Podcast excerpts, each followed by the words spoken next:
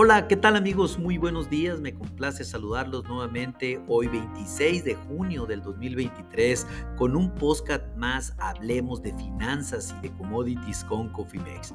En este espacio vamos a platicar de los futuros de soya, qué están haciendo los futuros de soya en la Bolsa de Chicago, así como un breve análisis técnico fundamental de este subyacente. Déjenme iniciar comentándoles que en este momento los futuros de septiembre de la soya eh, o agosto, mejor dicho, de la soya están eh, subiendo 12 centavos por bushel. Los futuros se encuentran en 14.16 centavos por bushel. Los futuros a septiembre en la soya están subiendo 8 centavos y, se encuentran en 13.30 y los futuros ya eh, a noviembre se están subiendo 6 centavos por bushel y se mantienen en 13.17. Hay un inverse importante entre los futuros de agosto a, a septiembre y a noviembre de aproximadamente pues 80 eh, a 90 centavos por bushel. Esto pues prácticamente es porque el mercado espera que los precios sean mucho menores en el futuro. Pues vamos a ver qué sucede, pero vamos a centrarnos en este momento en los futuros a septiembre, qué está sucediendo, o, mejor dicho, en agosto, qué está sucediendo eh, en estos futuros de agosto de 14.18, pues el máximo del día de hoy fue de 14.30, o sea, prácticamente 12 centavos más de lo que está el mercado en este momento, pero el mínimo fue de 13.90.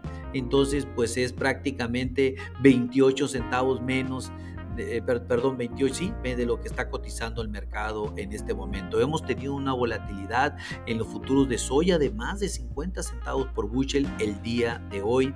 De ahí lo interesante en, los, eh, en las estrategias y en las coberturas de precio.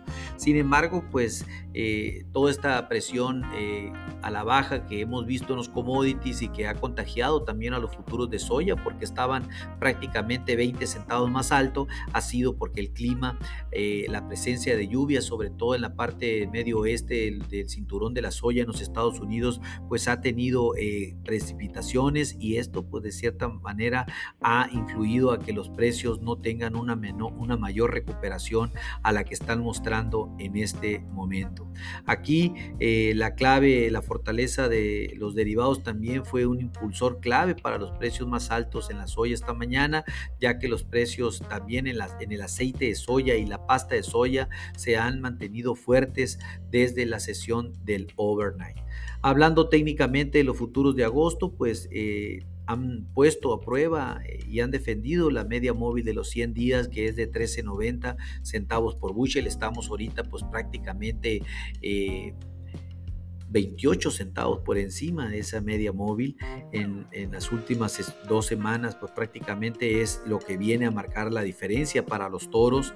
Eh, eh, aquí eh, lo importante es que, migremos a ese, a ese 14.15 y lo mantengamos, que es la resistencia de los últimos 200 días y va a ser importante que esto se mantenga por arriba del, del, del 14.15 centavos por bushel. Ahorita estamos en 14.18 centavos por Buchel y nos mantenemos con una tendencia alcista eh, en la soya también a corto, mediano y largo plazo.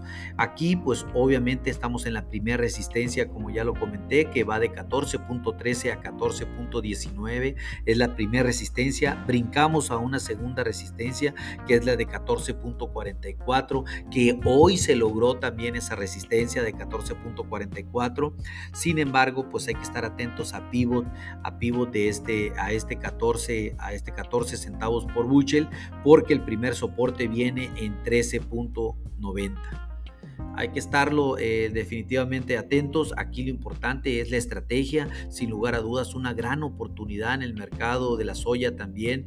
Ya vimos la gran volatilidad del día de hoy, más de 50 centavos por bushel. Esa es la gran oportunidad que hay. Si ustedes no tienen una estrategia definida en administración de riesgos, sobre los futuros de soya o de la pasta de soya o de la harina de soya, pónganse en contacto con nosotros en info.cofimex.net o bien por medio de este podcast y con gusto podemos desarrollar un traje a la medida.